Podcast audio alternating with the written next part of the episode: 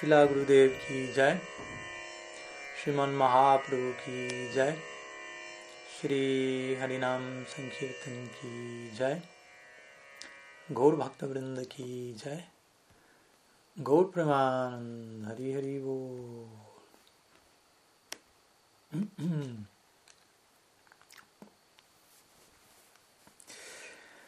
Bien, entonces, más que bienvenidos.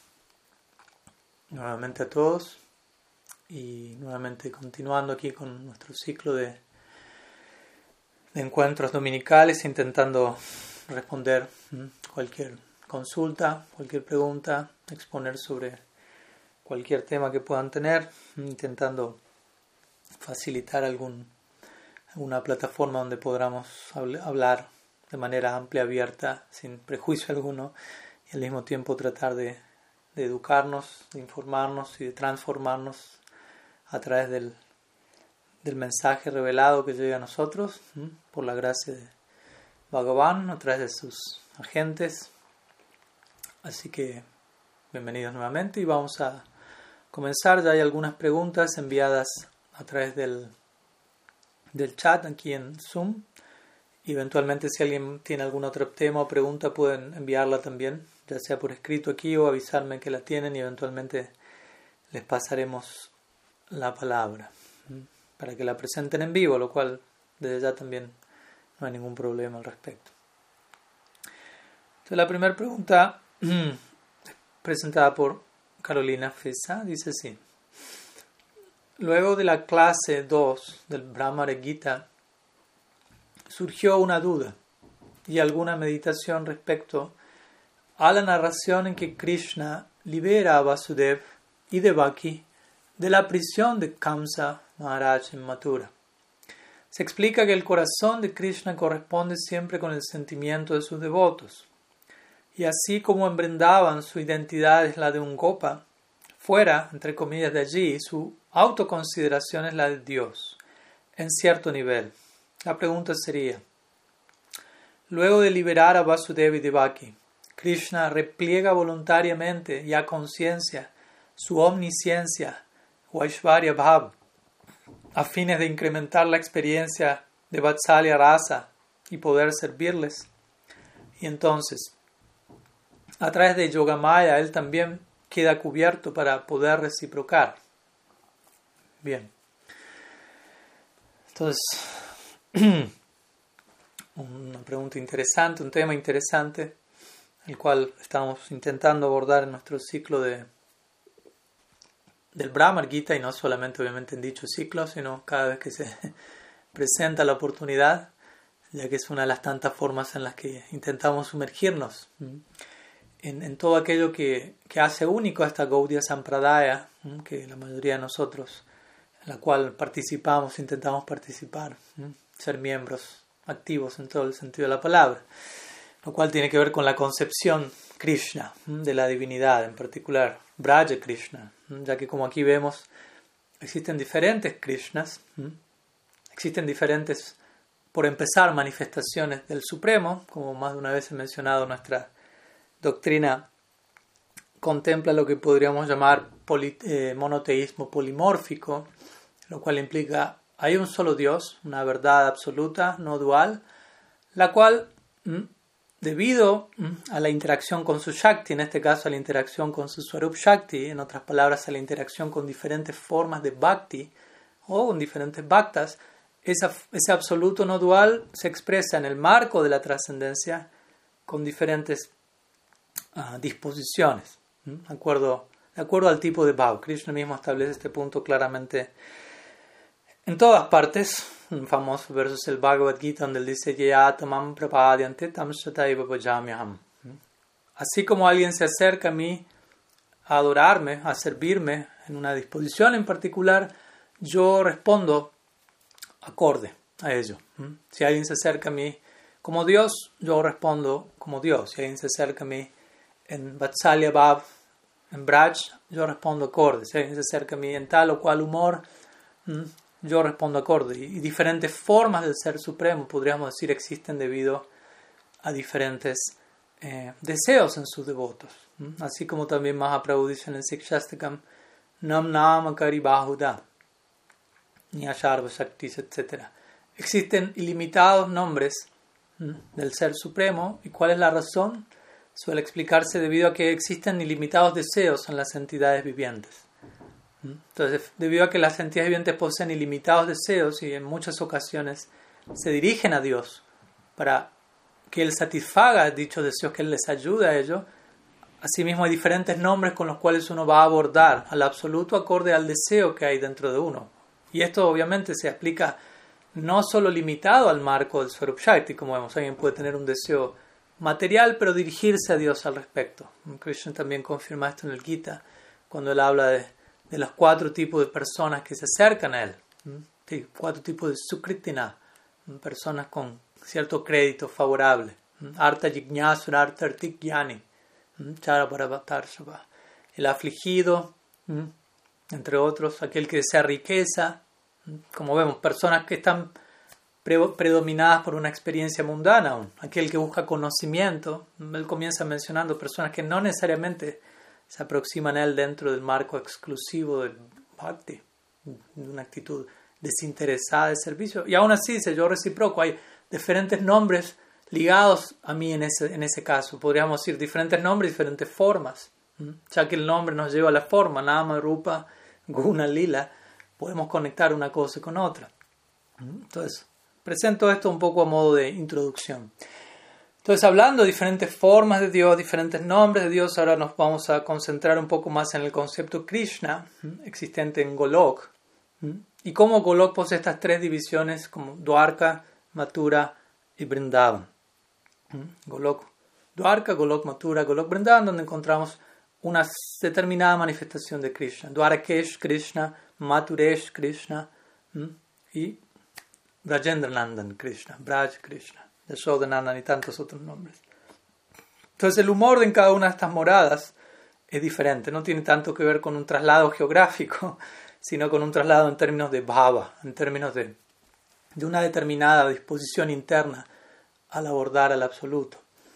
Entonces, mientras que en Vaikunta la disposición es Aishvarya explícito y por lo tanto el absoluto se presenta en la forma de Narayan, mientras que en, Brahman no hay básicamente una, un sentido de diferenciación y es una experiencia sumamente abstracta, amorfa del absoluto, etc., sin cualidades.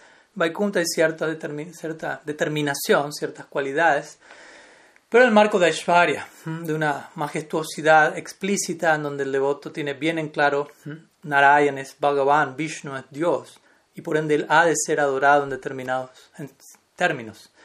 Y en la medida que seguimos progresando, pasamos a moradas tales como Ayodhya, como hoy mi Guru Maharaj hablaría en la mañana, en donde Dios aparece como una persona, Sri Ramachandra, en, un, el marco de Nara Lila, pasatiempos semejantes a los humanos en cierta medida, aunque su adhesión al Dharma es sobrehumana.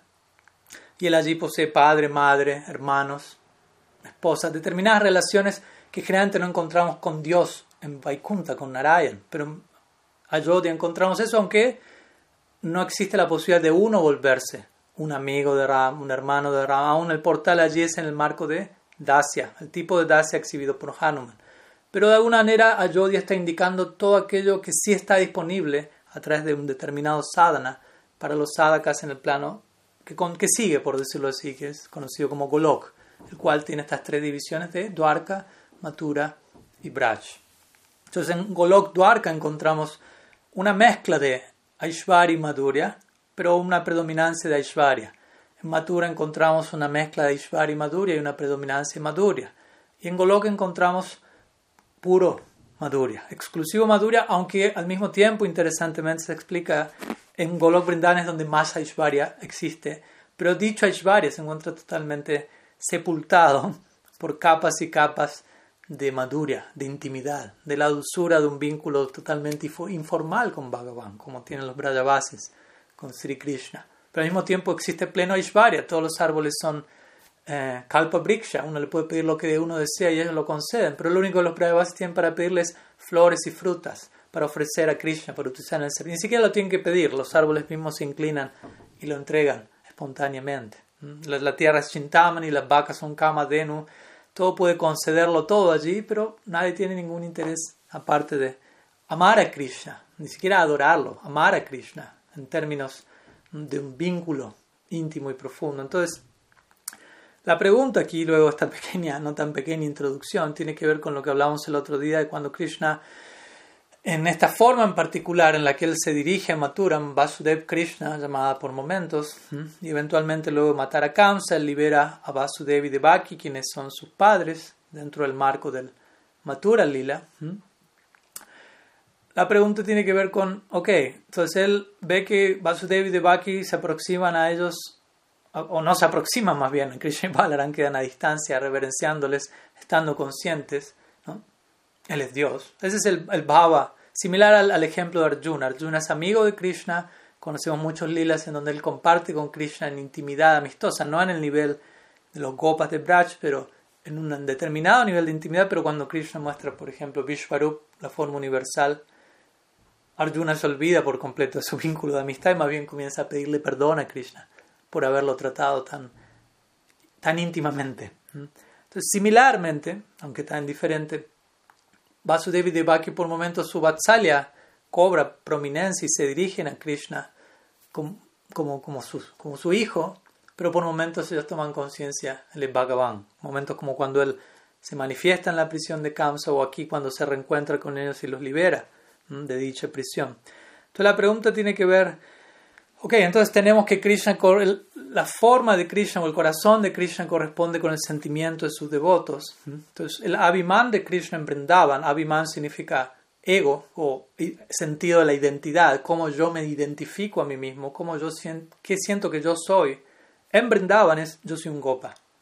Es un punto crucial de nuestro sampradaya. No solo todos ven a Krishna como gopa, en como un miembro de su comunidad pastoril, sino él mismo posee esa identidad una y otra vez, debido a estar completamente cubierto, en el buen sentido de la palabra, envuelto por estos intensos oleajes de amor extático, del, tipo de amor extático que únicamente se encuentra en Braj. Él no tiene tiempo para recordar que él es Dios. La designación Dios quedó atrás en el camino, en el camino a Brindavan, pero no dentro de él. Entonces, fuera de allí, podríamos decir, cuando él, de alguna manera, aunque él nunca sale de allí, una y otra vez tenemos que recordar esto, Krishna no puede dar un paso fuera de Brindavan debido a cuánto ese amor lo mantiene allí, cuánto ese amor lo hace ser quien él es, básicamente. Ese amor tiene la capacidad de controlarlo hasta tal punto que no es que él no puede salir aunque quisiera, él no desea salir en lo más mínimo de, de esa órbita. ¿Mm? Entonces, cuando él para reciprocar con otros devotos, porque en última instancia sigue siendo Dios y diferentes personas se aproximan a Él con diferentes sentimientos, existen diferentes formas para corresponder con ello. Entonces la pregunta tiene que ver, bueno, cuando es una de esas formas sale de Brindavan, y aún así, como hemos visto, incluso esa forma se mantiene, de acuerdo al lente nuestros acharyas, absorta en Braj, pero cuando esa forma libera Vasudevi Devaki, podríamos decir que Krishna repliega voluntariamente su omnisciencia, su Aishwarya para permitir cierta cercanía con Vasudevi Devaki en el marco del tipo de Vatsalya que hay con ellos, que es diferente al de Nandi y Yashoda, como hemos dicho. ¿Mm? Y, si eso ocurre, es a través de Yoga Maya que, que él queda cubierto para poder reciprocar. Pues podríamos decir que varias cosas. en breve podríamos decir sí. Eh, podríamos decir que por un lado, obviamente es importante aclarar, Yoga Maya es una manifestación, una expresión, una de las tantas expresiones de Swarup Shakti, la energía interna de Krishna, que aunque en un sentido cubre a Krishna, Swarup Shakti existe únicamente al servicio de Krishna. Es un punto importante. No deja de ser un Shakti al servicio de Shakti Mam, una energía al servicio de su fuente energética.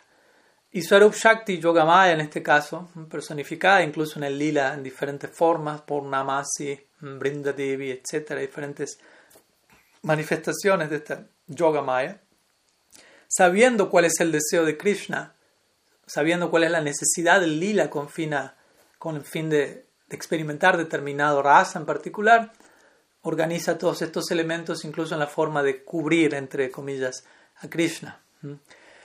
Pero ese cubrir de vuelta es en el marco de servir a Krishna y es en el marco de incrementar una determinada experiencia en un lila en particular. Obviamente debemos recordar esto. Subjetivamente hablando, nosotros como Gaudiya Vaishnavas vamos a considerar Brindavan, por decirlo así, lo es todo. Además, obviamente, la versión paralela en, Navadvip. Y lo es todo en el sentido, subjetivamente hablando, es lo superior. Y, allí se encuentra la experiencia de raza más elevada. No hay necesidad de que Yoga Maya haga arreglos para disminuir eso en otra parte.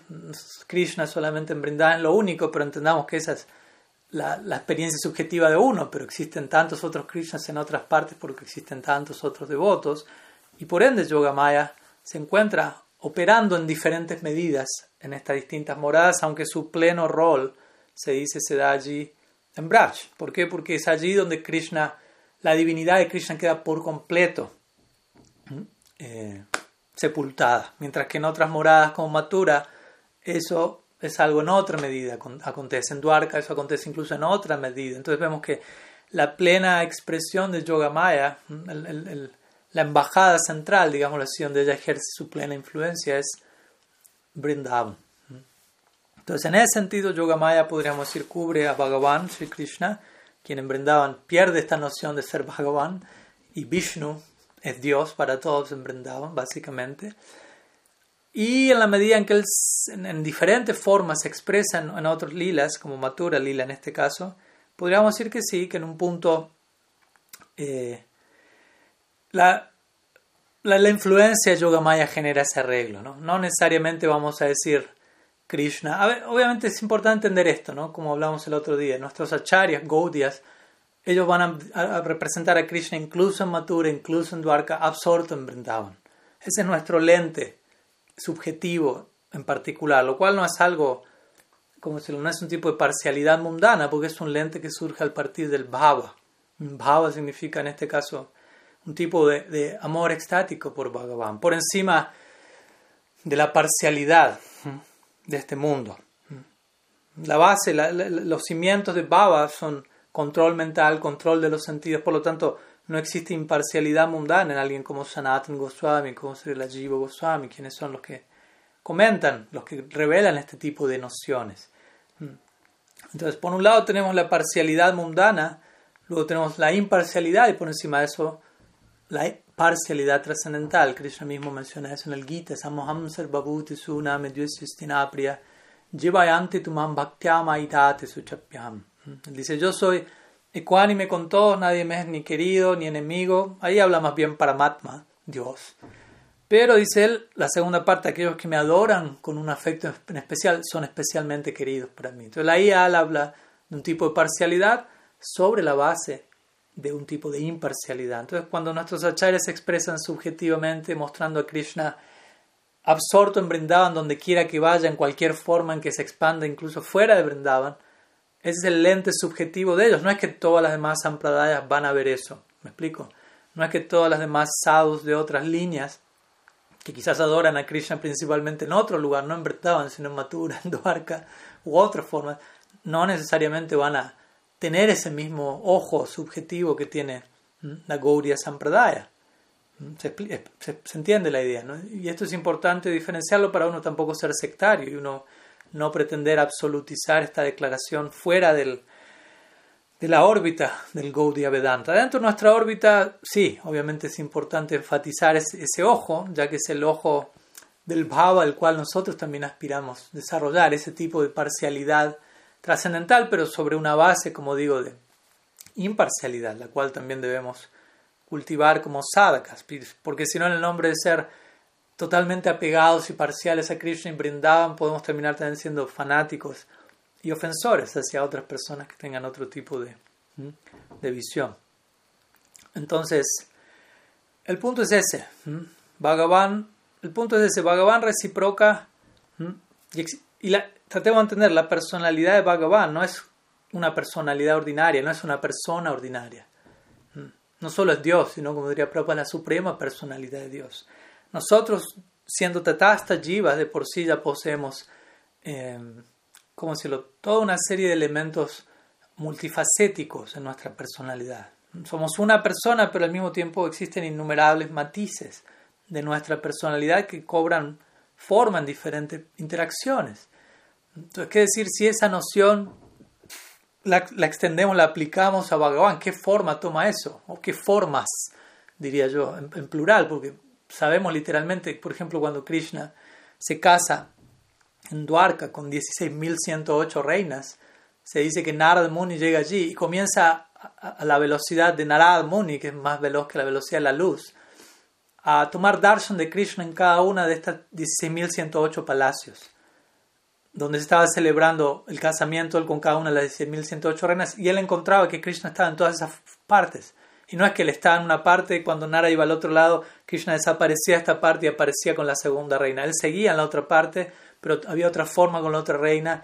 Y lo más interesante de todo, explica Vishwanath Chakrabarti no solo Krishna estaba allí con las reinas, sino que sus familiares como Vasudev, Devaki, había 16.108 expansiones de cada uno de ellos para participar simultáneamente en todos estos lilas.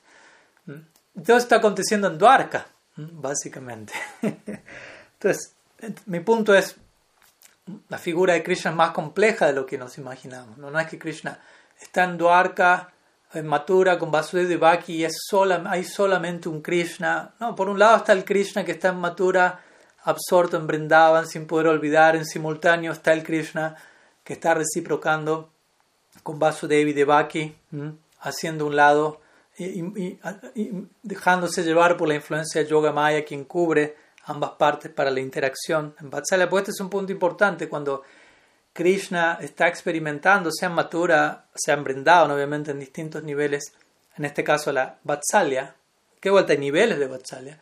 Es importante entender de vuelta a este punto, Krishna no está eh, consciente de que Él es Dios en un punto. ¿no? ese, punto es presentado en la Raga Varma Chandrika de Vishwanath Chakrabarti Dice, bueno, cuando Yasoda estaba persiguiendo, bueno, obviamente esto aprendaban, pero cuando Yasoda estaba persiguiendo a Krishna para castigarlo en el marco del Damodar Lila, y Krishna corría, lloraba, se estaba asustado, o sea, él estaba haciendo un show, él estaba fingiendo todo ello, o él realmente estaba sintiendo eso. Y obviamente la conclusión es, él realmente lo estaba sintiendo. él estaba completamente absorto en reciprocar correspondientemente con el Bhava de Yasoda. El Bhava de Yasoda es Vatsalya Bhav, Krishna es mi pequeño, necesito castigarlo porque si no va a crecer como monstruo en su adolescencia, etc. Y, Krishna está completamente absorto en, en, reciprocar a ello. No es que él está en paralelo consciente, no, yo soy Dios, pero bueno, voy a hacerme el que tengo miedo para que mi... No, no, no. El punto es, como diría mi Guru Krishna es Bhagavan completamente sobrecogido, afectado por el Swarup Shakti. En última instancia, por eso Krishna Braja, Krishna es la suprema personalidad de Dios, porque hablamos del supremo en, su plena interacción con la más elevada manifestación de su propia energía interna, la cual es tan potente que de alguna manera da vuelta a todo y hace que él deje a un lado esta designación de Dios, aunque él sigue siendo Dios en otra plataforma de su personalidad multifacética, pero no es una, plataforma que, resulte tan atractiva a los Gaudiya Vaishnavas. Entonces, algunas ideas, obviamente podemos seguir exponiendo al respecto, pero creo que con eso tenemos para rumiar un, buen, buen tiempo. Vamos a continuar con la siguiente pregunta, presentada por Jessica Alejandra Martínez. Entonces la pregunta es, ¿Qué se entiende como pecado en la práctica Vaishnava? Bueno, imagino obviamente la pregunta tiene que ver con la práctica dentro del Gaudiya Vaishnavismo, ya que obviamente al decir Vaishnava también podemos referirnos a diferentes nociones de Vaishnavismo, diferentes sampradayas, Vaishnavas, Sri Sampradaya, Nimbarka Sampradaya, Madhva Sampradaya, etc. Entonces dentro de la Gaudiya Sampradaya, dentro de la forma de Vaishnavismo conocido como Gaudiya Vaishnavismo, siguiendo a Sri Chaitanya Mahaprabhu. ¿Cuál es la noción de.? Y aclaro esto porque vamos a encontrar que hay diferentes abordajes a esta idea de papa. Papa significa pecado en sánscrito. Entonces, papa, y obviamente nosotros, la mayoría de nosotros proveniendo de un, de un trasfondo de tradición abrámica, judío-cristiano, puede haber cierta eh, idea, nuestro ADN, por decirlo así, corriendo nuestra sangre de qué es el pecado. Y una idea que quizás eh, no sea la más, eh, ¿cómo decirlo? La más clara, y la cual probablemente por no ser la más clara nos lleva a sentir un rechazo hacia esa descripción del pecado, pero al mismo tiempo quizás nos lleva a incurrir en pecado, porque seguimos sin tener una idea clara de qué es el pecado y de, las razones por las cuales no deberíamos incurrir en él, ¿no? Lo cual no es tanto más vale que no peques porque si no infierno eterno o algo por el estilo, no es un lugar de, de, imposición o, control mediante el temor, etc., sino de una conclusión natural en donde entiendo que ese tipo de acciones no van a ser agradables al objeto de mi afecto. De vuelta, todo esto es en el marco del bhakti, en el marco esta práctica Vaishnava. Cada persona en su determinada escuela o incluso sin participar de escuela alguna van a ver el pecado de una forma u otra. La pregunta obviamente es, está bien contextualizada en la práctica Vaishnava. Entonces, para nosotros, por ejemplo, cuando alguien acepta iniciación de Sri Guru, en nuestra escuela, al menos en ciertas ramas de ella, se solicita a los estudiantes comprometerse con cierto código de conducta, a veces, el cual toma a veces la forma de seguir lo que se conoce a veces como los cuatro principios regulativos. Me imagino los conocen, y los cuales no tienen solamente que ver con abstenerse de pecados, aunque parece tomar esa forma, que implica no, no, consumir carne, no intoxicarse, no incurrir en sexo ilícito, no participar de juegos de azar. En última instancia tienen que ver con cultivar em, virtudes positivas que son indicadas por cada una de estas abstenciones. No consumir carne implica ser compasivo, cultivar la misericordia, lo cual no solamente va a ser desarrollada por el mero hecho de ser vegano o vegetariano, hay muchas otras cosas que hacer al respecto. Y lo mismo con cada una de las otras ideas. Pureza, austeridad, veracidad, no meramente alcanza con, con no ir al casino o controlar ciertos impulsos.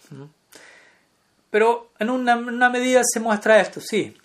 Eh, no participar en actividades que van a ser consideradas adhármicas. Es otra forma de, referirnos al pecado.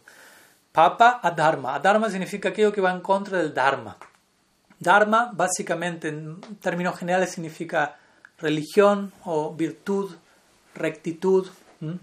No necesariamente en el marco del bhakti. Primeramente mencionamos algo dentro del contexto más general de la cultura védica y luego pasamos a la idea más específica dentro del Gaudiya Vedanta.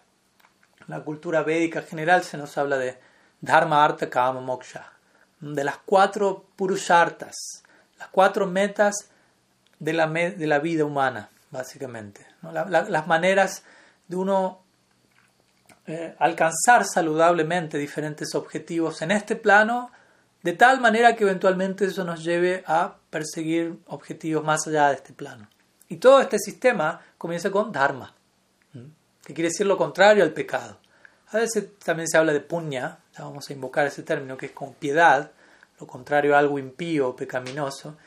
Entonces por dharma se entiende llevar una vida eh, saludable, una vida moral, ética, eh, tenemos diferentes escritos como el Dharma Shastra o Manu Samhita, los códigos de conducta para la vida humana. La, misma palabra humano proviene este de Manu, el progenitor de la humanidad, tal como es descrito clásicamente en el Veda.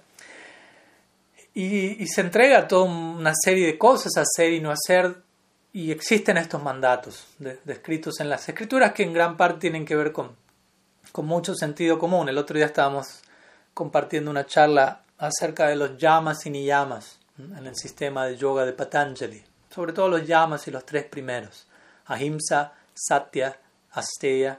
Pero si consideramos todos estos yamas y yamas, en definitiva son valores universales que se encuentran presentes en todas las tradiciones. Por ejemplo, ahimsa, satya, satya quiere decir ser veraz, volvemos a hablar de esto, los principios regulativos, los mandamientos cristianos, no, no mentir, no prestar, presentar falso testimonio, ahimsa, no matarás, otro, otro testimonio, no violencia, misericordia, asteya, no robar, Y así. Son en un punto eh, nociones de sentido común dirigidas a la humanidad.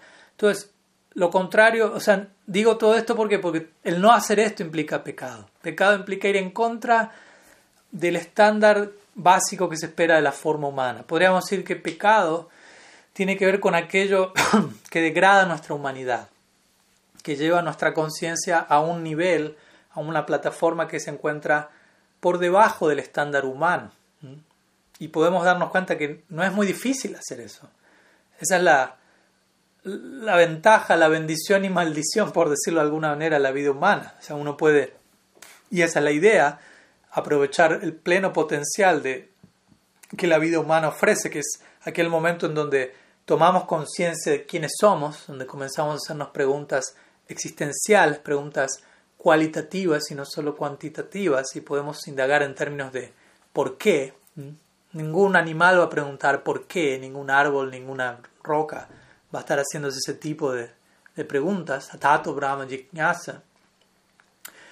Atato Dharma Jignasa incluso. El Veda dice, primero hay que indagar en términos de el Dharma. ¿Cómo, qué es correcto? ¿Qué, qué es correcto? ¿Qué es recto? ¿Qué es virtuoso a nivel humano? Luego Atato Brahma Jignasa. Indagar acerca de la naturaleza trascendental, mía como espíritu, etc. Y obviamente luego tenemos Atato Rasa Jignasa. El Bhakti nos va a hablar de eso.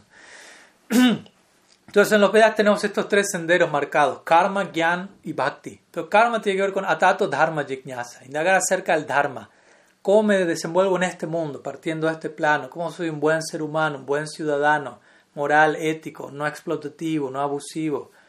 Obviamente hay karma, arta, kama, también menciona este purusharta, ¿no? Dharma, arta, kama. Arta significa desarrollo económico, kama significa disfrute de los sentidos.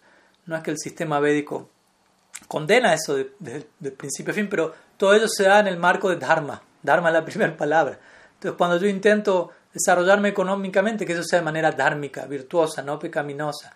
Cuando yo intento disfrutar de mis sentidos, que eso sea de manera dármica, de manera uh, perimetrada, por decirlo así, no excesiva, no explotativa, etc. Entonces, Dharma pone todo en contexto dentro del marco de las regulaciones de la vida humana. En la medida en que elegimos rechazar el concepto de Dharma y elegimos comportarlos por debajo de lo que se espera de un ser humano, ahí entramos en lo que llamamos pecado. Papa. Actividades que van en contra de los dictámenes de las escrituras, predominadas generalmente por influencias como rayas y tamas. Generalmente rayas suele degradarse hacia tamas, mientras que Dharma apunta hacia sattva, incluso si no estamos del todo situados allí, canalizar nuestras tendencias tamásicas y rayásicas de tal forma que eso invoque sattva. Entonces, por un lado tenemos esta idea de pecado, más general. Pero dentro de la práctica Vaishnava, pecado básicamente, o sea, todas esas cosas están, se prometen, por ejemplo, como dije en el momento de aceptar al guru, uno promete no incurrir en, estas, en ciertas actividades que son consideradas pecaminosas. Ahora, ¿desde dónde no incurro en ello? Porque alguien puede decir, bueno, me voy a portar bien, como una vez leí una frase que alguien tenía, decía algo así, como cuando los ladrones se enteren que ser honesto es la, es la forma en la que es la mejor forma de que a uno le vaya bien en la vida, ellos se van a volver honestos por conveniencia, ¿no? en un espíritu de codicia igual, pero se van a volver buenas personas solamente porque saben así me va a ir mejor. Entonces también alguien puede ser dármico, alguien puede tener una vida virtuosa, pero quién sabe con qué motivación. ¿Me explico? mientras que en el marco del Bhakti, en el marco del Gaudiya Vedanta, un practicante se compromete a llevar una vida ética, moral. No es que en el nombre del Bhakti, lo más elevado, incurrimos en toda serie de pecados porque de todas maneras el bhakti es muy poderoso. Hay una línea fina aquí, porque obviamente las escrituras dicen el bhakti es muy poderoso hasta el punto en el que las actividades pecaminosas no son un obstáculo al bhakti. Ahora, ¿en qué sentido no son un obstáculo al bhakti? En el sentido en que el bhakti es una influencia que toca directamente al alma, bhakti shakti, sarup shakti, mientras que papa o pecado tiene más que ver con residuo kármico que, que, está de alguna manera acumulado en el, plano sutil de uno, pero que no termina de, de, afectar al alma, no es que el alma es tocada. Por rajas, tamas, sattva, mientras que sí lo es por Sarup Shakti. Entonces, la potencia del Bhakti, la potencia del Sarup Shakti es tal que incluso si uno es supremamente pecaminoso, y encontramos muchos ejemplos en las escrituras al respecto, la gracia del Bhakti puede transformar a esas personas. ¿no? Ejemplos famosos como Ayamil en el sexto canto del Bhagavatam, Jagai Madai en el Gorlila y varios otros. El Bhagavatam y toda nuestra tradición está llena de estas historias establecen este punto como papa, pecado, por más poderoso que lo podamos sentir, no se compara al poder del bhakti. Ahora bien, el punto es, tampoco se está promoviendo con esto a decir, ah, bueno, entonces puedo seguir ocupándome en papa, total, bhakti es tan poderoso. Cuando hacemos eso, si pensamos de esa manera, esa actividad pasa de la categoría de papa a aparada, lo cual es algo mucho más grave y delicado. Aparada significa ofensa al bhakti. Si estudiamos las 10 ofensas al santo nombre de Krishna, una de ellas, la séptima, si no me falla la memoria, es ocuparse en actividades pecaminosas, papa, confiando en contrarrestarlas mediante la potencia del bhakti, la potencia del Srinam. Porque de vuelta las escrituras declaran esto. Por ejemplo, el último verso del Bhagavatam dice: Nama Sankirtanam Yasya Sarva Papa Pranasanam. El último verso del Bhagavatam ofrece pranam al Nam Sankirtan, nos deja a los pies de Mahaprabhu. Ofrezco pranam a Hari, cuyo canto congregacional de, los santos de sus santos nombres, Sarva Papa Pranasanam. Reduce cenizas, Pranasanam, Sarva Papa, todo tipo de pecado. Entonces el punto es este, uno escucha esto, no es una exageración, no es artavad, eso es otra ofensa al santo nombre, considerar que las glorias de Srinam son exageradas. Pero el punto es, en la medida en que nosotros abrazamos honestamente el, el bhakti, la práctica, esas cosas van a ir ocurriendo más y más. Ahora, si yo utilizo esas declaraciones como una excusa, como una licencia, para seguir incurriendo en papa, en, actividades ilícitas, en degradación moral del ser, en el nombre de no, el bhakti es tan poderoso que eventualmente todo esto se va a ir. Eso ya no es papa, como digo, eso va a parar y eso va a afectar mi práctica espiritual en otro nivel. Entonces un devoto, un aspirante a la devoción en, la línea de Mahaprabhu, va a pensar, yo voy a intentar abstenerme de papa porque sé que ese tipo de conducta no da placer a Sri Krishna, básicamente. Ni siquiera es una cosa de cálculo personal, sino de estoy tratando de desarrollar una actitud y una forma de llevar mi vida que sea de lo más placentero al objeto de mi afecto, porque supuestamente la meta de mi práctica es amar a Krishna, amar a Sriman Mahaprabhu, amar a Sri, Guru, Vaishnavas. Entonces, ¿qué es lo que causa placer a ellos? Obviamente todo lo que causa placer a ellos está ligado a, la máxima virtud, a la máxima conducta. Y por añadidura está incluido en ello llevar una vida moral y no justificar mi inmoralidad en, términos del bhakti tan poderoso. Entonces, desde ese lugar, un devoto se comporta debidamente en la sociedad, en el mundo, lleva un estándar de vida impecable.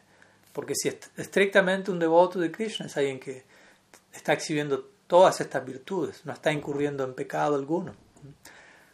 Como digo, y si aún permanecen ciertos rastros de pecado o permanecen ciertos vestigios de actividades pecaminosas previas, pero ese devoto está sinceramente abocado al bhakti, las escrituras nos advierten, uno no debería juzgar a ese devoto, a esa devota, a ese practicante. ¿Por qué?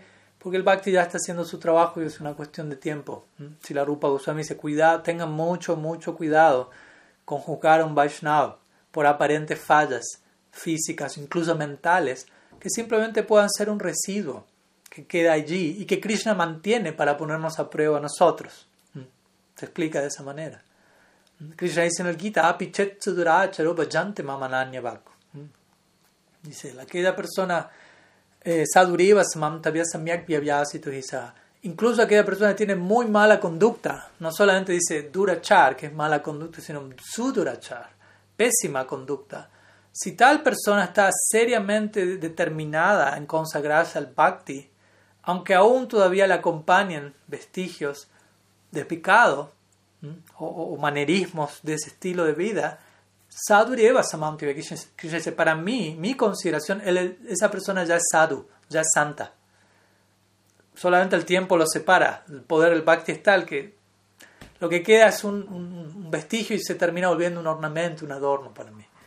¿Por qué? Porque esa persona está debidamente situada en su determinación, en su entrega. Entonces, desde ahí se nos invita a ser cuidadosos con juzgar a otro de esa manera y ser cuidadosos con nosotros mismos, no abusar de la generosidad del bhakti y, ser mediocres, ser conformistas en nuestro estándar de vida e incurrir en actividades pecaminosas, incurrir en diferentes tipos de abuso innecesarios bajo el nombre en el nombre de la gloria del Bhakti que tan misericordioso. Ese es el escenario que Bhakti no Thakur, Bhakti Siddhanta Thakur encontraron en su momento, en donde muchos practicantes consideraban el único pecado es ofender a un Vaishnava. Todo lo demás no es la gran cosa porque el Bhakti es tan poderoso. Y de esa manera la mayoría de los practicantes no tenían el mejor ejemplo moral, que digamos, de la práctica y eso generó, generó una imagen socialmente hablando del Gaudiya Vedanta totalmente...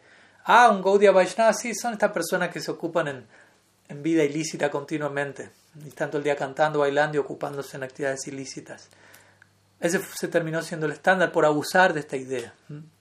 Entonces, es importante, obviamente, entender y cuidarnos de no incurrir en pecado. Una manera interesante que yo definiría eso también ya para cerrar la línea de, de lo que mi Guru Maharaj comenta es otra forma de conseguir pecado es me encuentro en una determinada etapa de mi práctica por la gracia de la práctica de bhakti he podido superar ciertas eh, ciertos anartas podemos también hablar en términos de anartas en este caso de vicios mentalidades actitudes conductas hábitos pero al mismo tiempo llegué a una etapa en donde cierta capa de vicio ha, de ser enfrentada, reconocida y superada, pero en lugar de, abordar ese desafío, intento ¿no? mantener eso conmigo, intento mantenerlo por X razón y no busco progresar.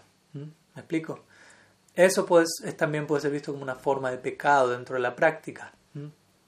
O, incluso puede tomar eventualmente la forma de, de, un, de una ofensa. Y el punto es ese, y esto también una idea más con su permiso, de por qué los Gaudiya Vaishnavas tratan de evitar todo pecado. También podemos definir pecado como la clásica definición del, paralelo a los pecados capitales en, el cristianismo. Kama, Krodha, Loba, Mata, Moha, Matsarya.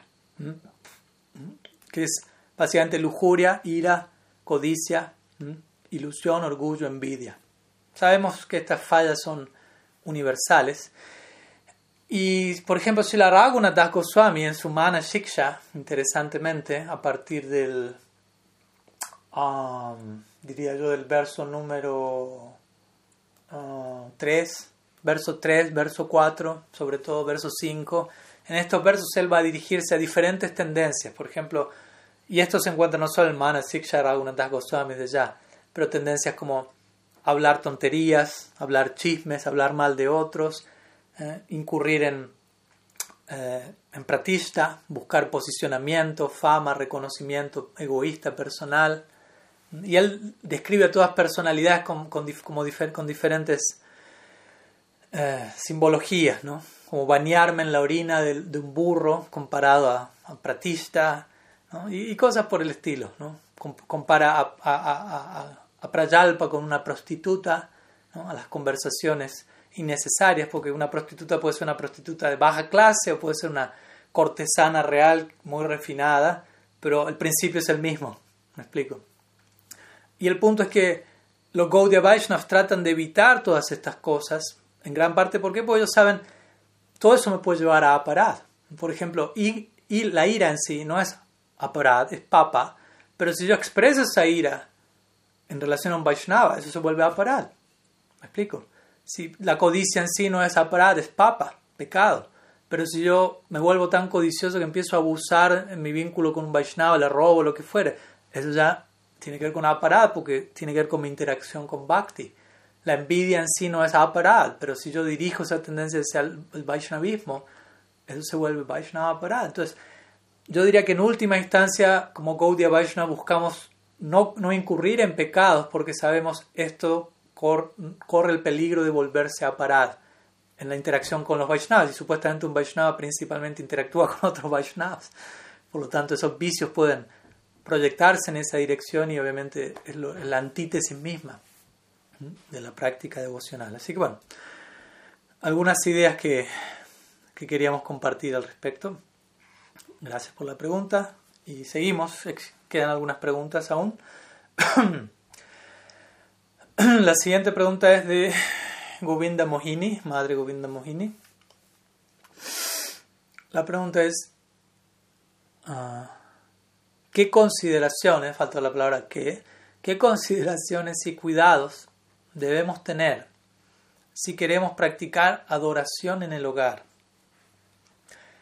Bueno, pues todo lo que se dijo hasta ahora, ¿por qué no incluirlo en el, en el paquete desde ya, por favor? sobre todo lo último que acabo de decir, porque, y, no es que no voy a decir nada más, pero me parece importante esto, ya que cuando uno dice el hogar, eh, bueno, yo diría la primera consideración, y ahí vuelvo al punto que acabo de decir, es que el hogar no es mi hogar. Y, me pareció bien la presentación, adoración en el hogar, no tanto adoración en mi casa. Porque si realmente quiero adorar, decir adorar en mi casa una, una, una, parece un oxímoron, una expresión anula la otra. Para realmente adorar a, Bhagavan, en, la manera en la que se nos recomienda hacerlo, tenemos que hacer a un lado Ahammameti, el falso sentido de enseñoreamiento, un falso sentido de propiedad, donde pienso en términos de mi casa, mi familia, y obviamente ese peligro existe allí, obviamente en términos de teóricos podemos decir, no hay impedimento para el bhakti, no es que es una necesidad ser un monje, un renunciante, vivir en, un monasterio. No, no, no es uno de los prerequisitos para ocuparse en bhakti, como sí acontece en otras prácticas, como dijimos más de una vez, como yoga, gyan, ¿no? yoga como hablábamos hace un rato, yama, niyama. Uno de los, niya, de los, de los yamas es brahmacharya celibato. Prácticamente esa es la idea, de la noción detrás de este término. Y de lo mismo con Gyan, practicar, hay que aceptar sannyas para ocuparse debidamente en Gyan. Mientras que Bhakti es tan poderoso que no requiere ello. Eso no habla menos de Bhakti, sino habla de qué tan poderoso es Bhakti, donde no requiere eso. Grije tako, bane tako, sadahari, bale tako. Dice Bhakti no Thakur. Ya sea en el bosque o en tu hogar, siempre mantente ocupado en Bhakti cantando el nombre de Hari. Entonces uno puede decir, sí, yo puedo estar en mi casa, mi hogar es un templo y mi familia son Vaishnavas y todo lo que hago es en el marco del Bhakti. Sí, idealmente sí, pero es más fácil decirlo que hacerlo. Seamos realistas también, porque también en el nombre de rápidamente como defendernos al respecto y querer justificarnos, no, yo estoy en el hogar, pero todo lo vuelco al servicio de Krishna. Ojalá es la idea. Obviamente lo mismo se aplica ahí en un monasterio. Ojalá eso esté ocurriendo. Puede no estar ocurriendo. Puedo estar viviendo como un monje desde un lugar evasivo. Puedo estar aceptando, ah, no sé, sannyas simplemente por querer destacarme y, estar posicionado y, no sé, recibir determinada seguimiento. ¿Quién sabe? Tantas motivaciones pueden esconderse detrás de cada decisión que tomamos, sea en la dirección de una vida monástica, sea en la dirección de una vida de familia. El punto aquí es, el devoto es satam, es honesto, es sincero. Entonces, sea cual fuere el paso que da en la dirección que sea, que sea con integridad, sin engaño, sin hipocresía. Entonces, sí, el potencial del hogar es ese, Grihasta Ashram. Es un ashram. A veces los devotos están acostumbrados a simplemente hablar de ashram cuando se refieren al monasterio, por decirlo así. Pero ese no es el único ashram. En el sistema Varna Ashram se describen cuatro ashrams como ustedes saben, brahmachari, grihastra, grihastra, vanaprastha y sannyasi, todos esos son ashrams. Entonces, si alguien vive en el hogar, eso se conoce como un tipo de ashram. pero obviamente el desafío es cómo vuelvo al hogar un ashram y, gran parte es abandonar esta noción de que es mi casa. Yo diría que esto es la, esencia en respuesta a la pregunta, no tanto en términos de qué hacer y cómo hago esto y cómo conduzco este ritual en particular, por decirlo así, que puede haber recomendaciones para dar al respecto, pero la idea central, hay una famosa charla de Prabhupada Bhaktisiddhanta al respecto también, es eso básicamente, ¿no? En una ceremonia en donde él estaban, se estaba inaugurando el hogar de, discípulos de él, en donde la ceremonia básicamente tenía que ver con esta noción. El guru va allí e más que inaugurar el hogar, abre un nuevo templo. Porque justamente esa es la noción. Si es un ashram, ¿cuál es la diferencia entre ashram y templo? No hay diferencia. Un ashram es un templo, es un hogar, hay gente viviendo allí, pero todo gira en torno a Krishna. Bhaktivinoda Thakur eh, generalmente le enfatizó bastante el ashram de Grihasta, él mismo vivió en ese ashram casi toda su vida y él eh, dirigió su, su, campaña sobre todo a, ese círculo social, cuando vemos que Prabhupada Bhaktisiddhanta, debido a su propia naturaleza y también consideración, en el momento más bien enfatizó el mat, ¿no? el, ashram monástico, aunque obviamente había devotos de ambas clases allí. Pero Bhaktivinoda Thakur enfatizaba, si usted vive en el hogar, es importante, uno de los puntos importantes, si uno puede tener a Srimurti en el hogar, una imagen de Krishna, deidades, lo que llamaríamos por momentos, porque eso es algo que genera, ayuda mucho a generar esta noción. El hogar gira alrededor de Srimurti, no es mi casa. Srimurti, mm, Thakurji, como diríamos a veces, es quien rige aquí, es el dueño del hogar. Yo soy un sirviente en su hogar, soy un invitado en su mandir. Y de vuelta, esto no es solamente decirlo en la clase y que suene lindo, sino creérmelo. Vivir como si eso es así. en un comienzo quizás sea una cosa media forzada y como que me tengo que estar recordando y convenciendo a mí mismo de eso. Pero algún día eso tiene que volver realidad porque es la realidad. No es que estamos tratando de, de, de, de importar una idea ajena a la realidad. Esa es la realidad última. Nada me pertenece, no es mi casa lo que yo creo que yo soy, ni siquiera soy eso, no es mi familia, nada me pertenece, todo está destinado, todo es para Fernalia potencial a ser consagrada al servicio de Sri Hari. ¿Mm? No, yo no debo pensar en términos de mi dinero, debo pensar, esto es para Fernalia potencial al servicio de Thakurji que ha sido puesto a mi cuidado. Quizás es difícil decir toda esa oración cada vez que me dirijo a, a algo, pero esa es la idea, el sentimiento que debería haber en nosotros. Entonces, al estar Srimurti y Thakurji en el hogar, eso ayuda a que las actividades giren alrededor de ellos. ¿no? Me despierto, despierto Thakurji, cocino para él, cantamos, reverenciamos, ofrecemos oraciones y conducimos el proyecto de familia, el proyecto gareño, en servicio a, a.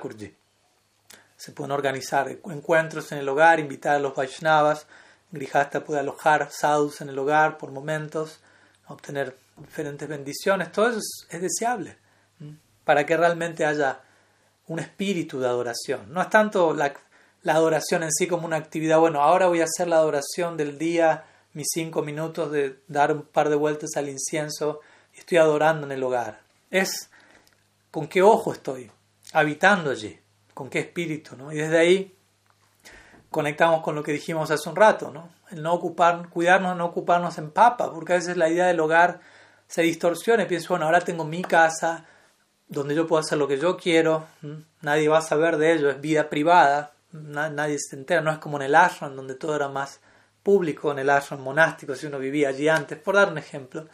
Entonces este es mi mundo privado, aquí puedo hacer lo que deseo. Todas esas ideas obviamente son una distorsión de cómo un devoto debería habitar el hogar.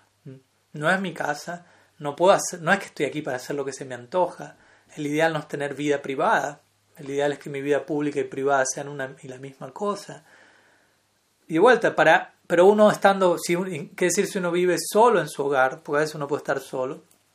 Uno necesita continuos samskaras, continuos dípana, continuas impresiones y estímulos que a uno lo mantengan enfocado de qué es lo que se supone que debo hacer aquí. Porque uno está tasta, uno es muy marginal, uno es débil y arrastrado fácilmente por la influencia también de Maya Shakti. No, nos olvidemos, no subestimemos el poder de Maya Shakti. Fácilmente podemos caer en todo este proceso de Krishna describe en el Gita. Yayato, Vishaya, Punsham, etc. Sangat Kama, Vayate. Uno contempla los objetos de los sentidos, se desarrolla apego por ellos, luego se desea el deseo de disfrutar de ellos Luego viene la ira, que surge la frustración de no poder disfrutar nunca como uno quisiera. y luego viene todo lo demás, ¿no? Ilusión, confusión de la memoria, pérdida de la inteligencia y pranayati. Finalmente uno cae. Una vez más. y ojalá aprender de ese nuevo tropiezo y al levantar no volver a contemplar, porque todo empieza por contemplar los objetos de los sentidos de vuelta. La idea es, no estoy contemplando lo que me rodea en un espíritu de seva, en un espíritu de bhakti, estoy contemplando, hay objetos de los, objetos de los sentidos quiere decir objetos para mis sentidos. ¿no?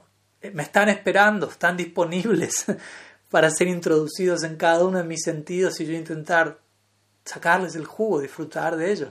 Entonces todo eso parte toda, desde la de esa primera distorsión, donde yo me veo a mí mismo como un disfrutador independiente, donde yo veo lo que me rodea como dedicado a mi servicio. Entonces, una y otra vez necesitamos disciplinar, disciplinar nuestra visión de la realidad.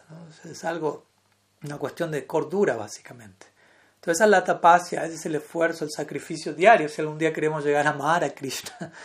Imagínense que para llegar a semejante plataforma, primero hay que hacer ciertos esfuerzos, sacrificios voluntarios, alegres, inteligentes, en la dirección apropiada, cuidándonos de no incurrir en aquellas cosas que sabemos que no van a ser saludables. Pero a veces también reconocer nuestra debilidad y la necesidad de, de asociación, de inspiración, de refugio para no caer tanto como quizás lo venimos haciendo, humildad, sinceridad. Entonces, algunas ideas Obviamente, de vuelta, uno puede responder a estas preguntas de otros lados, pero hoy surgió la inspiración para responder en esos términos, para que realmente haya adoración y haya eh, verdadero hogar. El verdadero hogar tiene que ver con el hogar último que nos, que nos espera, el hogar del amor divino. Entonces, en la medida que estamos haciendo un esfuerzo consciente para invocar ese espíritu en nuestro, entre comillas, nuestro hogar, eso va a ser llamado merecidamente hogar algunas ideas. Sigamos porque hay algunas preguntas más. Sinceramente no sé si las voy a poder abordar todas ellas, ya que estoy viendo que hay bastantes. Pero bueno, hasta donde podamos y les pido a los que en todo caso hayan hecho preguntas que no llegaron a ser abordadas, las, se las puedan reservar para el próximo domingo. Una próxima pregunta de Kali Yuga Pavana. ¿Mm? Prabhu. Dice una pregunta relacionada con una que hice a Srila Tripurari Swami hace ocho días y que respondió, pero solo en una de sus partes, creo yo.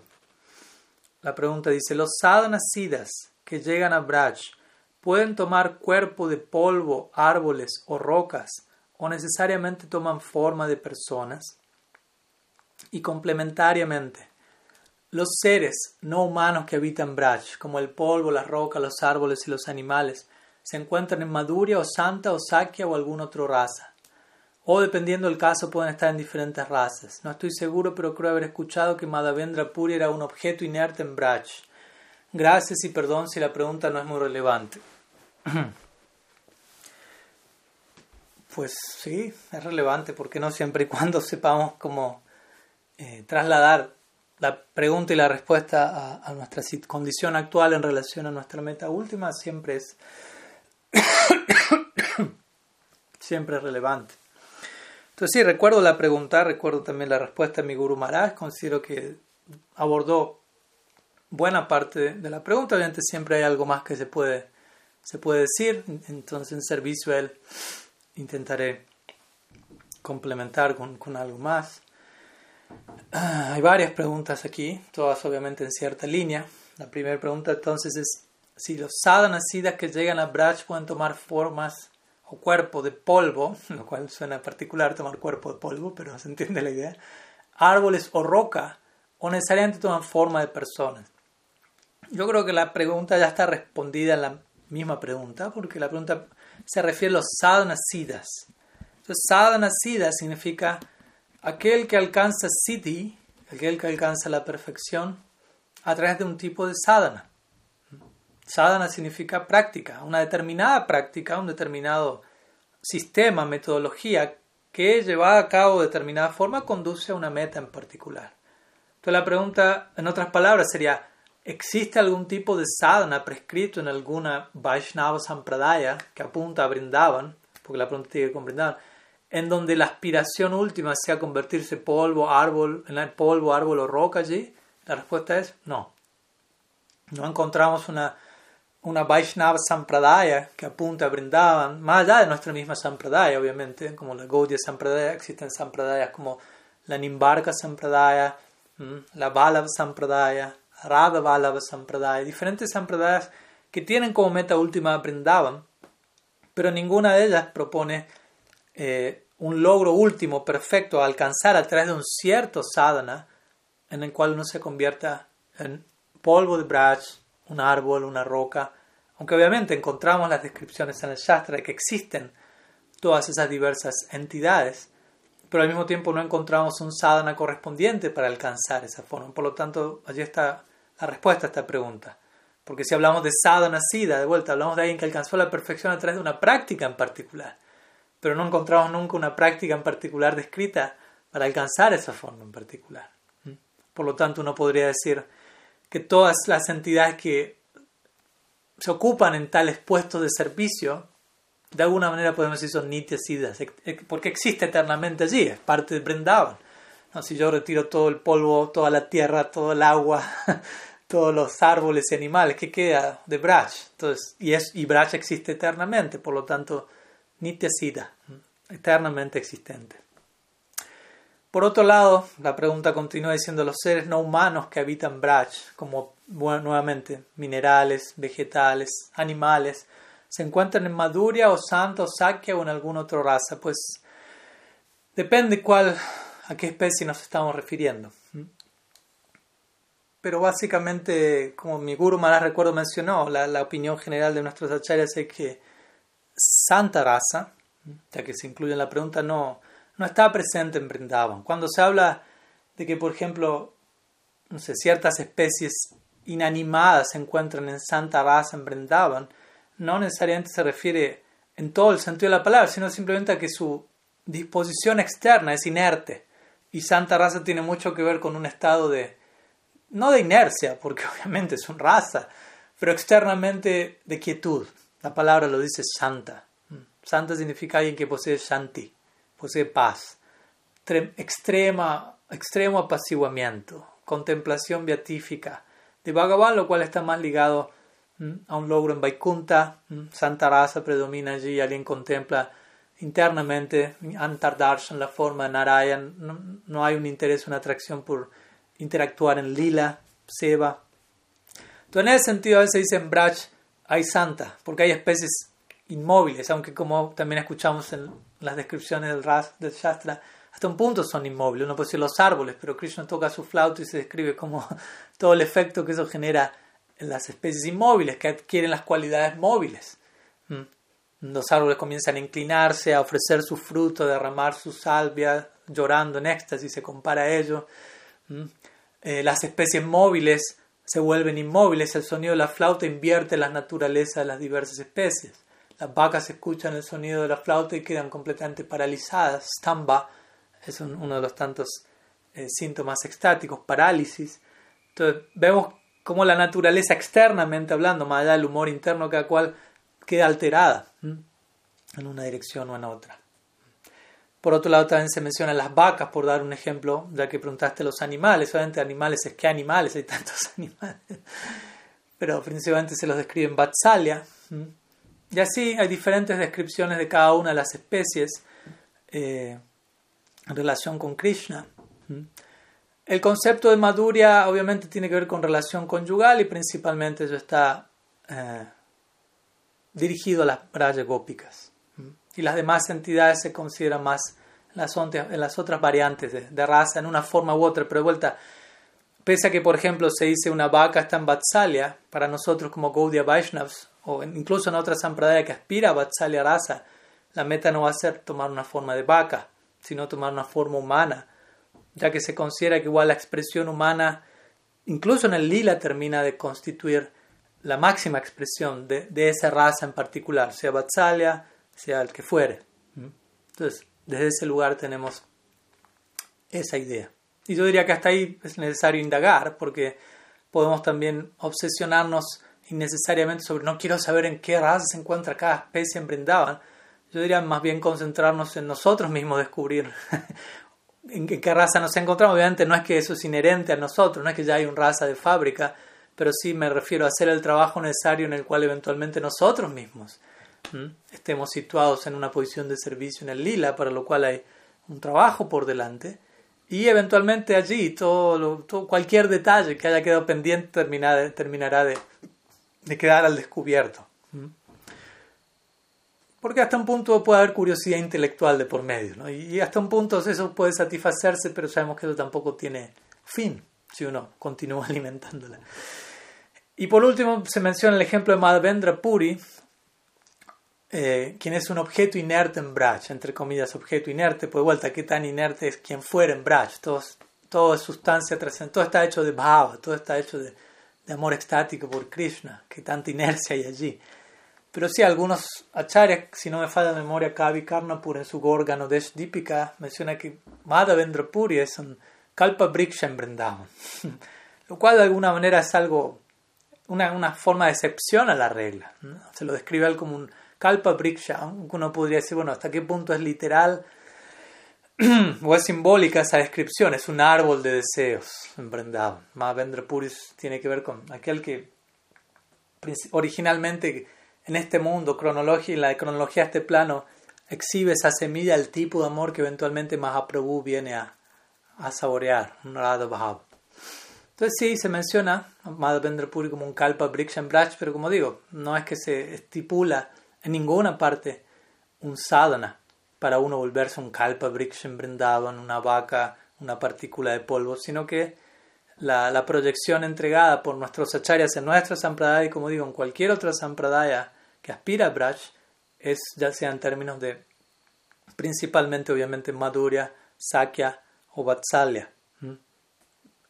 Principalmente esas tres, dependiendo qué sampradaya, obviamente iba a haber variantes de cada uno, todo ello.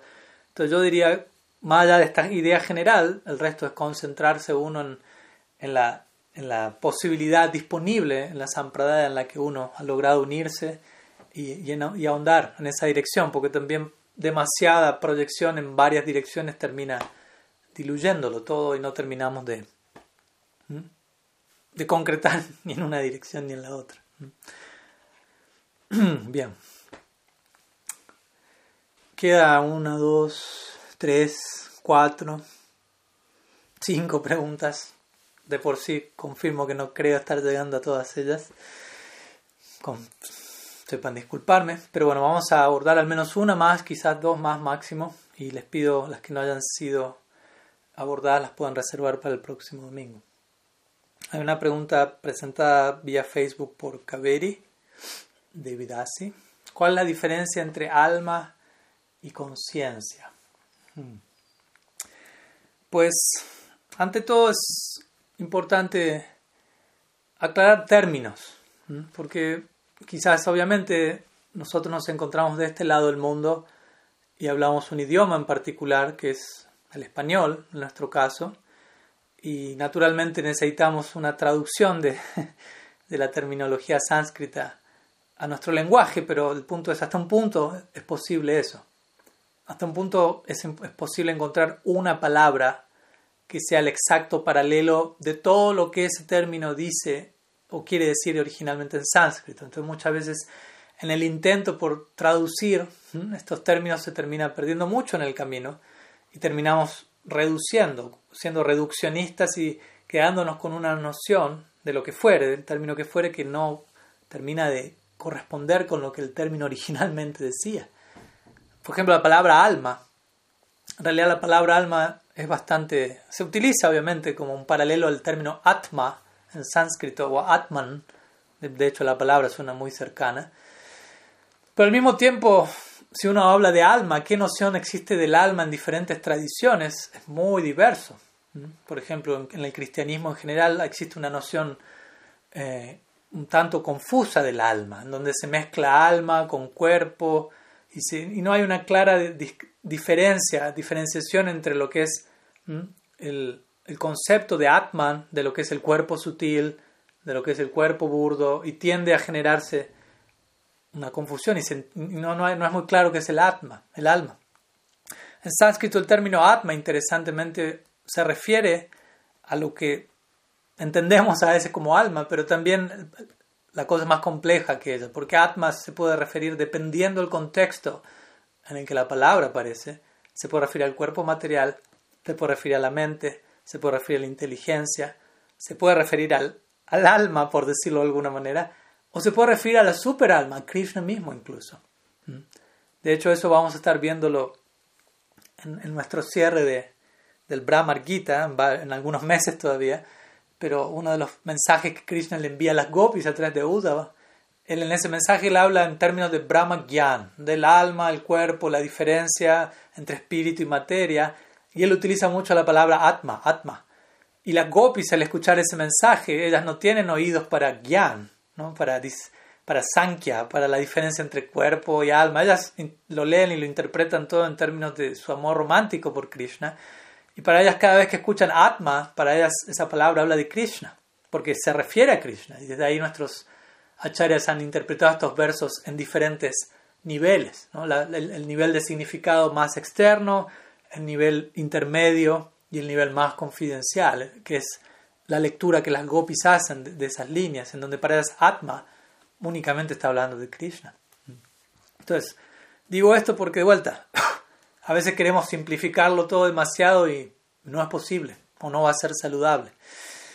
Entonces, en la cultura, en nuestra tradición en particular, el concepto de Atma, a veces se habla de Atma, de Jiva, Tatasta Jiva, Tatasta Shakti, Jiva Shakti, es un Shakti. Nosotros somos un Shakti de Bhagavan en particular, conocido como Tatasta, que tiene que ver con ah, la adaptabilidad que nos acompaña en nuestra constitución, ya sea para habitar, existir bajo la influencia de la energía superior de Bhagavan Sarup Shakti o mantenernos bajo el falso refugio Raya de Maya Shakti. Pero básicamente somos un producto del medio ambiente en términos de nuestra experiencia como individuos. Para expresar nuestra individualidad necesitamos de, la interacción con un entorno. Entonces, somos Atma. Atma y conciencia. La pregunta aquí dice, ¿qué es la diferencia entre alma y conciencia? Bueno, el punto es que en un sentido podríamos decir eh, que uno de los ingredientes, una de las facultades del Atman es Chit.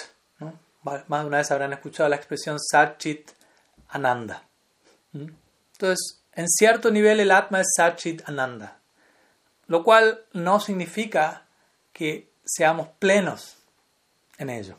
Es un punto importante, porque si, si, nos acompaña la más plena expresión de Satchitananda, ¿cómo Maya Shakti alguna u otra forma puede distraernos? Entonces, Chit significa conciencia, pero básicamente la conciencia que acompaña a la Jiva, constitucionalmente, sin asociación con Bhakti, por ejemplo, ese chit se refiere a que no somos seres inertes. Tenemos agencia, lo que se llama, no sé si en inglés le dicen agency, imagino en español se puede traducir como agencia o traduzcámoslo como voluntad o albedrío, no tan libre. a veces hablamos en términos de libre albedrío, pero ¿qué tan libre es el libre albedrío? Eso va a depender mucho de cómo nos estamos manejando, básicamente, y de qué entorno nos influye, de qué manera. Entonces, sí, el Atma Atman es chit, es consciente. O sea, no es que hay una diferencia entre la, idea de conciencia y la idea de Atma. No podemos separar una cosa de otra. La, noción de conciencia, de ser experimentadores, nosotros experimentamos, tenemos experiencias, lo cual no acontece con un objeto inerte, básicamente. Como hablamos más de una vez, y sé que todo esto es una un panorama quizás complejo, pero por un lado se menciona que cada átomo, en cada átomo se encuentra una manifestación del Ser Supremo. Sirodakasai Vishnu. Se hablan de tres Vishnus, tres Purusha avatars, Mahavishnu, Garbhodakasai Vishnu, Sirodakasai Vishnu, que en diferentes niveles sostienen el Shristi Lila, toda esta manifestación material. A partir de Mahavishnu o Karanodakasai Vishnu, se expanden los ilimitados universos, galaxias, multiversos. Luego de este Mahavishnu surge Garbhodakasai Vishnu, que es la forma de Vishnu que sostiene cada universo. Y luego Sirodakasai Vishnu, todo se vuelve cada vez más localizado, más específico. Sirodakasai Vishnu entra en cada corazón en la forma que conocemos como Paramatma. pero también se escribe, entra en cada átomo, para sostener cada átomo. Por eso que los científicos hasta el día de la fecha siguen y seguirán sorprendidos de lo que un átomo contiene. Obviamente, todavía quizás no encontraron la, la huella de, la huella de Vishnuji, pero la presencia de una manifestación del Supremo en cada átomo permite que el mismo átomo, aunque uno denomine a veces hablamos en términos de materia inerte. Cuando decimos materia inerte, simplemente estamos diciendo no hay una jiva allí. Pero al mismo tiempo, Ciro Dakasai Vishnu está presente en cada átomo. Entonces, ¿hasta qué punto podemos hablar de, de inercia en ese sentido? Pero que, que Ciro Dakasai Vishnu esté en cada átomo no significa que hay una jiva en cada átomo. Son dos cosas distintas. Entonces, es importante diferenciar eso. Entonces, nosotros como jivas, de vuelta, existimos, experimentamos la materia inerte, por dar un ejemplo. Y como mi Guru Maharaj diría, si hay algo, ¿cuál es la experiencia más sorprendente que nos acompaña? El hecho de que tenemos experiencias, el hecho de que experimentamos, de que tenemos la facultad de poder experimentar algo. Para eso se requiere, obviamente, chit, conciencia no, inercia, la inercia no puede llegar a una experiencia consciente. Entonces, es una, más que decir, es una facultad del alma, porque a veces, obviamente, es difícil expresar todo esto en palabras. Krishna mismo deja en claro esto al comienzo del Gita, cuando él empieza a hablar de Atman, Arjuna, en el capítulo 2, empieza a, mencionar qué es el alma, por llamarla alma, es el Atma es bueno acostumbrarnos a veces a utilizar estos términos y estar familiarizados con estos términos. Entonces, ¿qué es el Atman? Y Krishna empieza a decir, ¿qué no es el Atman? Porque a la hora de definir algo, generalmente a alguien que, desconoce ese algo, vamos a definirlo en comparación con algo que le es conocido a esa persona. ¿Me explico? Si alguno de ustedes, yo le digo, voy a tocar la mridanga, y alguien me dice, ¿pero qué es mridanga? Y yo le voy a decir, bueno, es un tambor, les empiezo a dar un referente de algo que conozcan, un elemento percusivo. Entonces, tienen experiencia de todo eso, que tiene una forma semejante a tal cosa. Pero el punto es que cuando hablamos de Atma y tratamos de definir eso, no hay nada en este mundo que se le asemeje. Porque de vuelta, estamos hablando de algo categórica, cualitativamente diferente. Es otro departamento de, de existencia. Maya Shakti, Jiva Shakti. Son otros los componentes. ¿Con qué puede ser comparada el alma? Con nada. Por eso es que Krishna en su primer intento, y obviamente no es porque él carezca de una capacidad de hablar acerca de ello, sino queriendo dejar este punto en claro, él habla de Atma en términos negativos. El alma no puede ser quemada, no puede ser matada, no puede ser secada, no muere, no nace, no, no, no, no. No es nada de lo que tú conoces hasta ahora, algo así. Indirectamente, negativamente, está mostrando qué es el Atma. No es nada de lo que hasta ahora has experimentado. Lo cual en un sentido no termina de decirnos qué es, pero al mismo tiempo genera toda una, una expectativa, porque imagínense, yo les digo a ustedes, el Atma, o sea, lo que tú eres, es completamente diferente de todo lo que has experimentado hasta el día de la fecha. Aunque aún no tengo una idea de qué es eso, el hecho de que sea algo completamente diferente a todo lo que viví hasta ahora genera, me pone al borde del asiento, ¿no? Entonces, ¿qué es eso? Quiero saber más. Estoy dispuesto a dejar a un lado todo lo que experimenté hasta ahora para experimentar eso. Y obviamente nuestra filosofía es, las cosas no terminan en el atma. El atma es el comienzo de, la propuesta, el diálogo. Por encima de atma está Paramatma, por encima de Paramatma está Bhagavan, y por encima de Bhagavan está Swayam Bhagavan, Sri Krishna, etc. Y obviamente cuando Krishna intenta decir algo acerca del Atman en el Gita, él dice Ascharyavat, Ascharyavat, Ascharyavat. Tres veces repite la palabra asombroso, asombroso, sorprendente, sorprendente. Ese es el Atman. ¿Qué, qué puedo decir? Todo eso es lo que somos nosotros, desprovistos de toda influencia material. El, Atman en su identidad pura, prístina, sin influencia de la materia. Ahora, por encima de eso, como para cerrar la idea, dentro de nuestra escuela devocional, no solamente se cantan las glorias del Atman, que en muchos senderos esa es la meta última, moksha, llegar a, mi verdadero ser, pero aquí se habla de, siendo que el Atma, la jiva, esta tasta, se predispone a la influencia del entorno, y ya entendemos qué tan indeseable es el resultado de estar afectados por Maya, cómo eso da lugar a un sentido tan contraído del ser, qué tanta necesidad hay de liberarnos, moksha, liberarnos de esa esclavitud, ¿no? que, que surge producto de esa asociación con ese entorno, pero por otro lado se nos habla de que hay otro entorno completamente diferente llamado Bhakti, Swarup Shakti, que incluso es cualitativamente hablando superior a aquellos ingredientes de los cuales nosotros estamos hechos como Atma. Mientras que nosotros somos Sachidananda, Bhakti está compuesto del Sandini, Sambit, Ladini. Mi Guru diría Super Sat, Super Chit, Super Ananda. Lo cual no está presente en nuestro propio ser de forma inherente, pero tiene nuestro propio ser es de tal naturaleza que va a poder encastrar, por decirlo así, combinarse de mejor manera con esa influencia que con Maya Shakti. Sin importar que también creamos hasta ahora que estamos combinando bien con Maya Shakti. a veces uno piensa eso, no, dentro de todo nos estamos, estamos, estoy empezando a encastrar, nos estamos empezando a conocer, a llevar mejor, combinando. Y uno dice, no, hace ilimitado nacimiento que estás haciendo ese intento. Y nunca termina de encastrar la pieza, nunca termina de armarse el rompecabezas.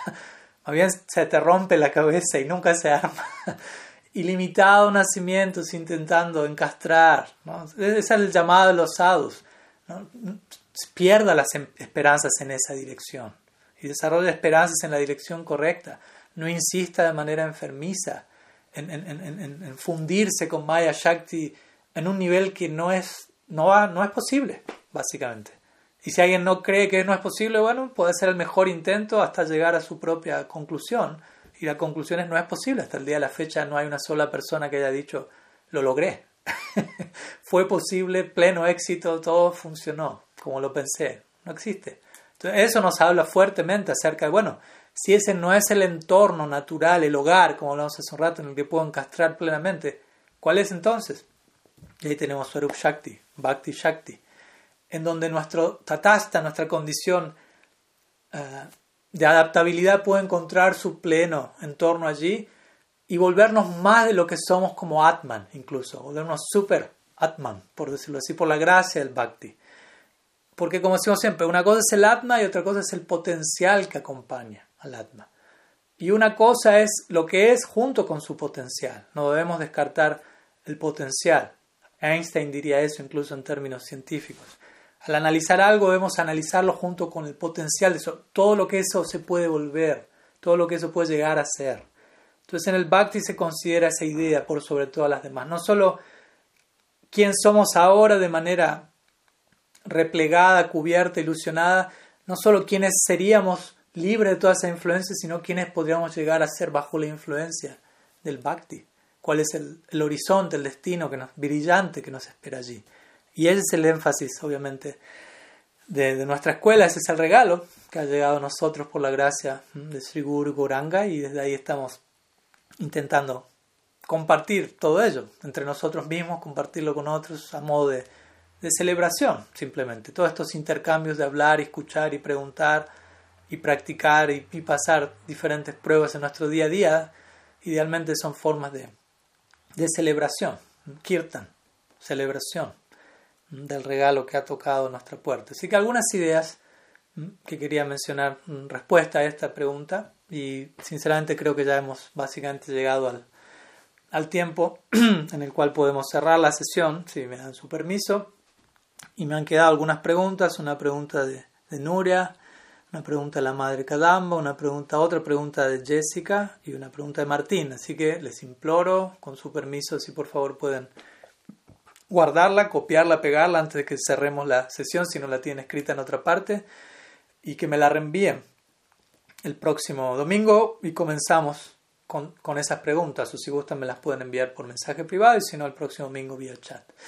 Así que muchas gracias nuevamente a todos, un placer siempre poder compartir con cada uno de ustedes y nos estaremos viendo muy pronto, nos mantenemos en contacto bajo el amparo de Bhakti Devi, bajo la misericordia de Sri Krishna y los Vaishnavas. Allí siempre tenemos nuestro punto de encuentro más allá de distancia física o cualquier dinámica de este plano. El otro plano siempre nos, nos ampara afortunadamente. Así que nos mantenemos allí en contacto. Srila Gurudev Ki Jai, Sriman Mahaprabhu Ki Jai, Sri Harinam Sankirtan Ki Jai, Gaur Bhakta Vrinda Ki Jai, Gaur Preman Haribo.